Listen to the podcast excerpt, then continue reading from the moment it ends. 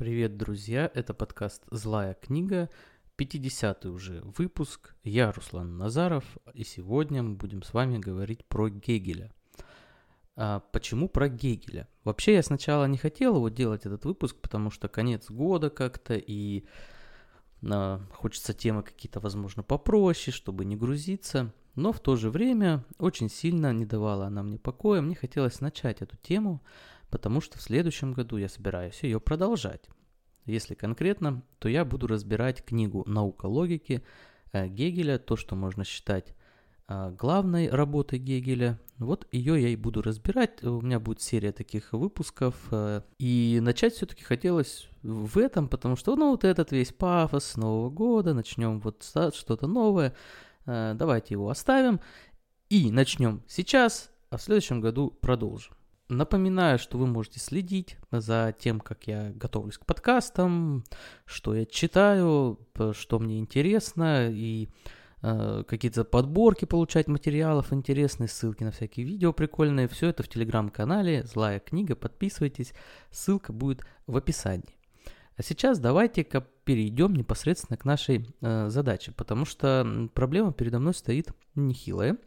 Мне надо минут за 15, за 20 рассказать кое-что о самом Гегеле, э, кое-что, не кое-что, а на, и на, на начать э, науку логики. Мы начнем ее сначала и дойдем до э, темы определения свойства границы, и все остальное оставим уже на следующий год. И немножечко, немножечко критики дадим э, по Гегелю, э, как бы это ни звучало самонадеянно. По биографии Гегеля я бы хотел отметить следующее. Рассказывать там, когда он родился, женился, умер, я не буду, это все легко найти в той же Википедии, например, и этого, в принципе, будет для введения достаточно.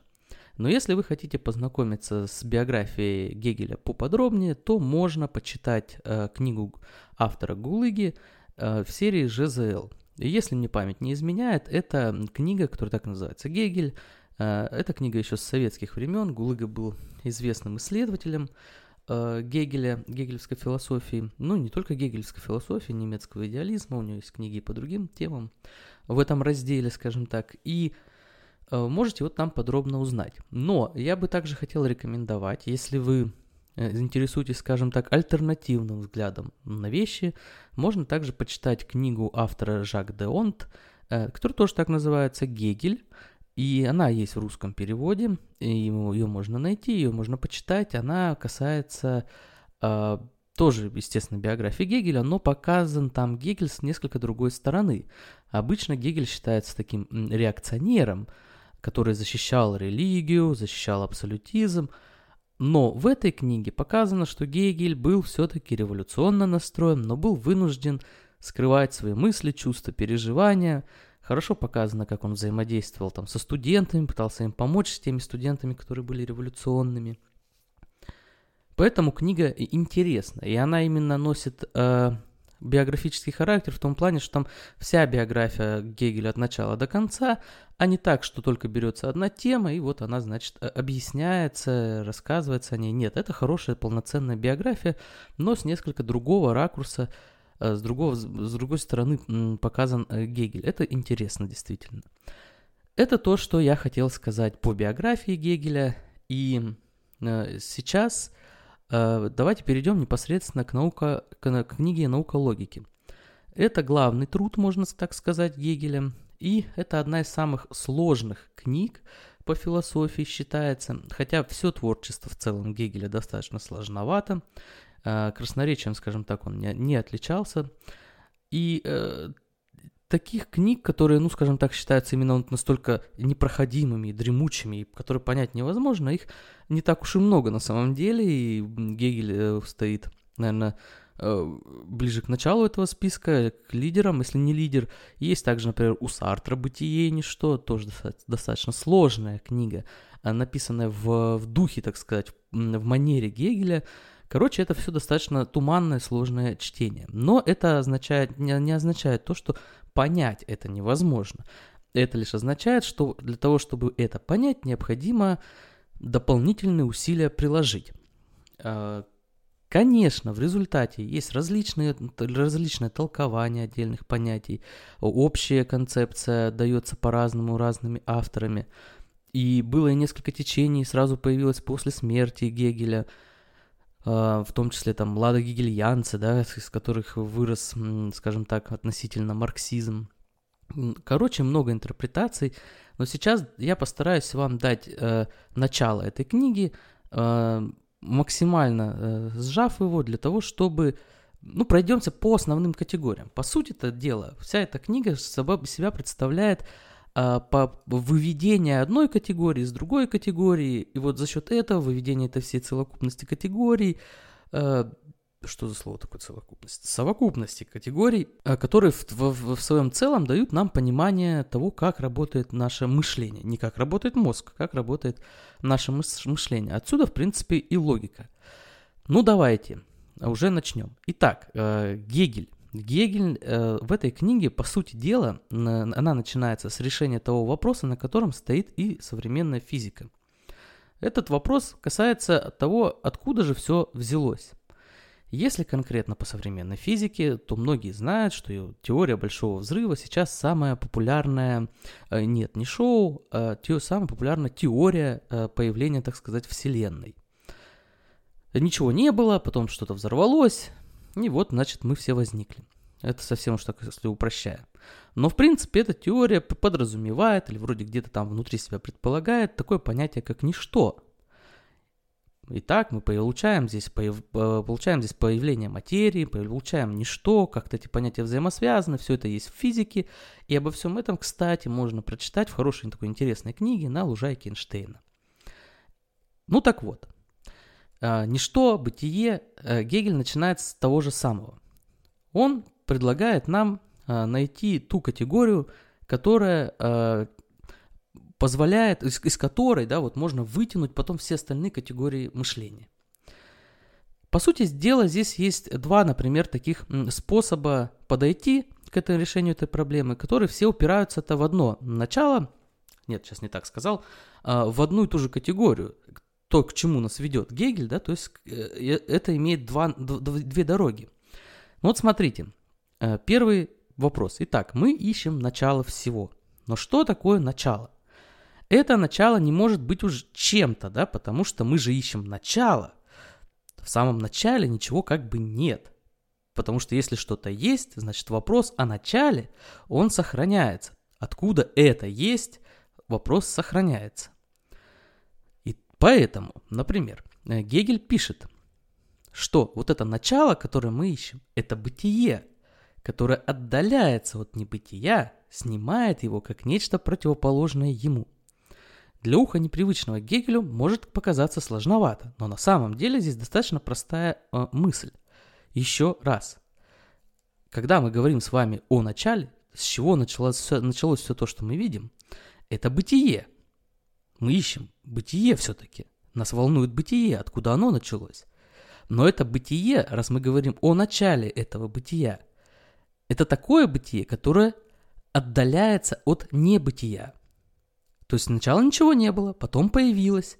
И вот этот момент между небытие и бытие, вот этот момент и есть начало. Но этот момент не статичный, он динамичный. Переход от небытия к бытию, об этом говорит Гегель. И это первая дорожка к тому, с чего Гегель начинает. Второй момент. Простая непосредственность, так он может быть назван. Окинем взором все, что нас окружает. И начнем исключать любые категории качество, там, цвет, э, отношения, взаимодействия, законы, причины, основания. Все это начнем исключать. И когда мы исключим все эти категории, что же мы получим? Бытие и ничего больше. Бытие без всякого дальнейшего определения и наполнения. Так пишет Гегель. Бытие не может в этой ситуации иметь какое-либо определение внутри себя. Ну, в самом деле, мы кинули все, что нас окружает вокруг, и стали исключать все категории. И когда мы все исключим, бытие это сохранится, но в этом бытие ничего не будет.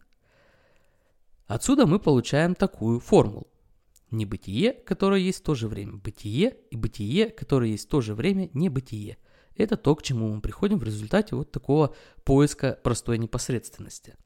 И тут у вас может закрасться мысль, что Гегель издевается над читателями. И в принципе, многие его считали шарлатаном за то, что он игрался так словами. Но на самом деле это недостаточно правильное обвинение, потому что Гегель в области мышления пытался найти какую-то базовую категорию и из нее развить э, все остальные категории. Ну, естественным образом, на этом базовом уровне не может быть прям много категорий, нельзя это просто описать э, как-нибудь так красиво, как мы привыкли в какой-нибудь художественной литературе, описывают гору. Нет, так с бытием уже не получится, потому что мы ищем начало с вами. Хорошо, мы что-то с вами нашли. Что же мы нашли? Гегель э, начинает с того, вот эти два пути он нам показал, и привел нас в начало. И начинает он с того, что бытие есть неопределенное, непосредственное. Получается, что у бытия нет никакого определения. Оно неопределенное, оно непосредственное, то есть оно не опосредовано ничем другим. Но в то же время именно это и есть определение бытия. То есть бытие есть определенное бытие, Смотрите, определением бытия служит то, что бытие есть неопределенное. Это кажется противоречием, и оно и является противоречием. Но Гегель имел мужество сказать, что ничего страшного, именно как противоречие наш мир и устроен. И именно в противоречии заложено развитие категорий, о которых говорит Гегель. Еще раз, сначала мы берем бытие как неопределенное, но это и есть его определение. А определенное бытие – это наличное бытие. Но на секундочку отвлечемся от наличного бытия. Посмотрим на ничто. Что же такое ничто? Откуда оно взялось? Ничто – это простое равенство, говорит Гегель, с самим собой, совершенная пустота, отсутствие определений и содержания, неразличимость в самом себе. Когда мы исключили с вами из того, что мы видим все категории мы остаемся только с бытием. Ничего сказать о нем нельзя, оно неопределенное, оно непосредственное, но тем самым бытие – это ничто. Ничего же сказать мы о нем не можем, значит это ничто. И об этом говорит Гегель. Бытие и ничто тождественно, это одно и то же. Бытие переходит в ничто, а ничто переходит в бытие. Да? Смотрите, мы с вами, опять-таки, все исключили, все категории из мира, но что-то осталось. Что? Бытие. Но что именно осталось? Ничего в бытие не осталось, потому что мы с вами все категории исключили. Но таким образом мы получаем бытие и ничто. Причем бытие переходит в ничто, а ничто переходит в бытие.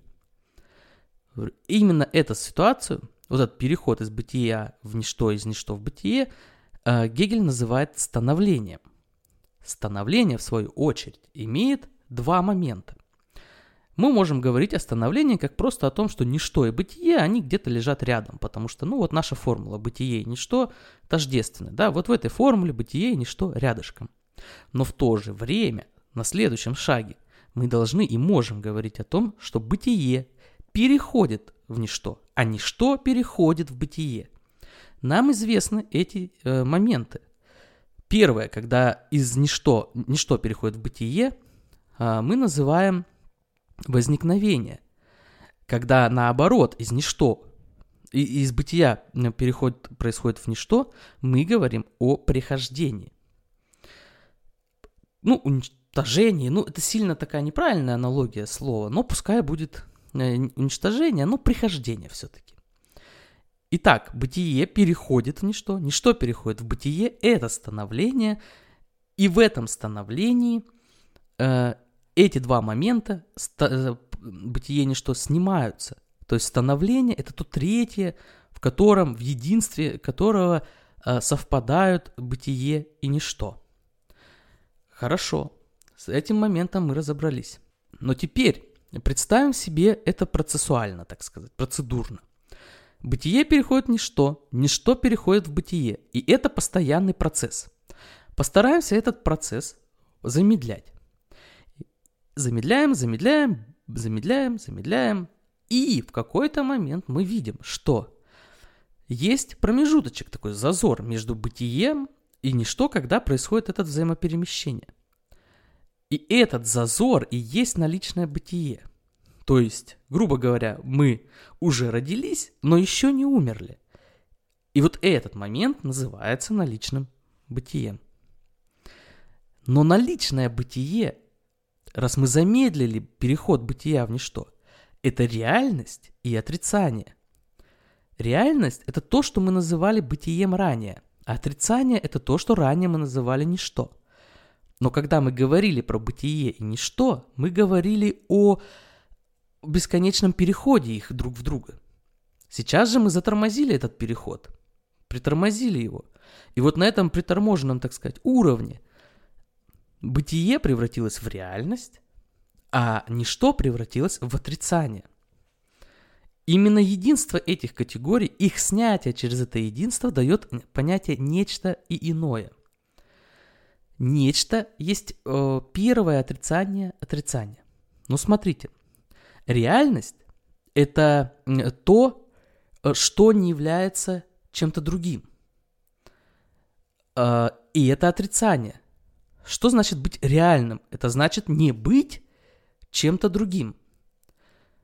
Но в то же время, что означает быть, эм, э, что означает реальность? Это не только не быть чем-то другим, но это и отрицать вот это понятие не быть чем-то другим. Здесь очень сложный момент, и я постараюсь его еще раз э, объяснить. Смотрите, яблоко не является апельсином. Яблоко не является апельсином, потому что оно яблоко. Но в то же время яблоко является яблоком, потому что оно не является апельсином. Вот в чем э, интерес.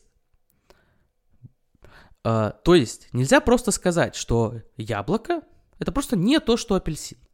Ведь для того, чтобы так сказать, нам нужно определить и яблоко. Да? Что, что такое яблоко? То есть мы должны отрицать вот ту часть, которая не то, что апельсин. И это есть отрицание отрицания. Далее мы получаем следующее. Подходим э, к таким промежуточным выводам, которые сегодня, на которых сегодня остановимся. Бытие, как соотношение с собой, в противоположность своему отношению с иным – как равенство с собой в противоположность своему неравенству есть в себе бытие. Бытие для иного – это соотношение нечто с иным. Итак, смотрите, когда вы а, что-то определяете, это одно, то по отношению к чему вы это определяете, это иное. Точнее, не одно, а нечто. То, то есть вот то, что вы определяете, это нечто. То по отношению к чему вы это определяете, это иное. Вот такой, э, получается, такая залихватская э, система. То есть в конечном итоге мы от бытия ничто. Мы пришли, к вам, пришли с вами к бытие для иного и в себе бытие. Отсюда уже рождаются две э, важнейших категории. Определение. То, чем нечто является в противоположность своему соотношению с иным. Свойство – это чем нечто является в соотношении с иным. Еще раз – есть определение яблока, но есть свойство яблока, когда оно соотносится со всем остальным, чем не является, то есть с иным. Но подробнее об этом и о дальнейших категориях мы уже будем говорить в следующих выпусках. А сейчас давайте еще парочку замечаний э, по Гегелю. Все это звучит мудрено, и в какой-то момент хочется в это очень сильно поверить. Но э, для Гегеля, на мой взгляд, есть одна самая главная проблема. И эта проблема заключается в том, что у него много категорий просто лишние. Категории бытие и ничто. Э, я сейчас работаю над книгой, ну, в смысле, работаю, конспектирую, готовлю подкаст «Эволюция физики по Эйнштейну». Это книга Эйнштейна «Эволюция физики». Так вот, физика, в принципе, обходится без понятий бытие и ничто. Когда я вначале говорил, что физика, она говорит о тех же темах, так тема-то в принципе та же, но категории, которые использует физика, никак не связаны особо с бытием и ничто. Эти категории ничего не прибавляют в принципе к нашему знанию. И это надо четко понимать. И это является проблемой э, Гегеля, и это ведет к его многословности, к взаимопутанности понятий. Но да бог с этим, мы с этим разберемся. Смотрите, еще один момент в этом же, в этом же пункте заключается в том, что начинать надо не с категории мышления. И это хорошо, конечно, эти категории исследовать. Но начинать надо с реальности. И, например, Маркс в «Капитале» начинает с быть, э, не с бытия, а с товара, с чего-то реального. И это при том, что именно «Капитал» Маркса считается э, произведением, скажем так, аналогичным науке логики, только это другое материалистическое понимание, изложение э, развития э, философии Гегеля. Но начинает Маркс именно с чего-то вполне осязаемого и реального, с товара – Следующий момент. Гегель предлагает нам начинать сначала.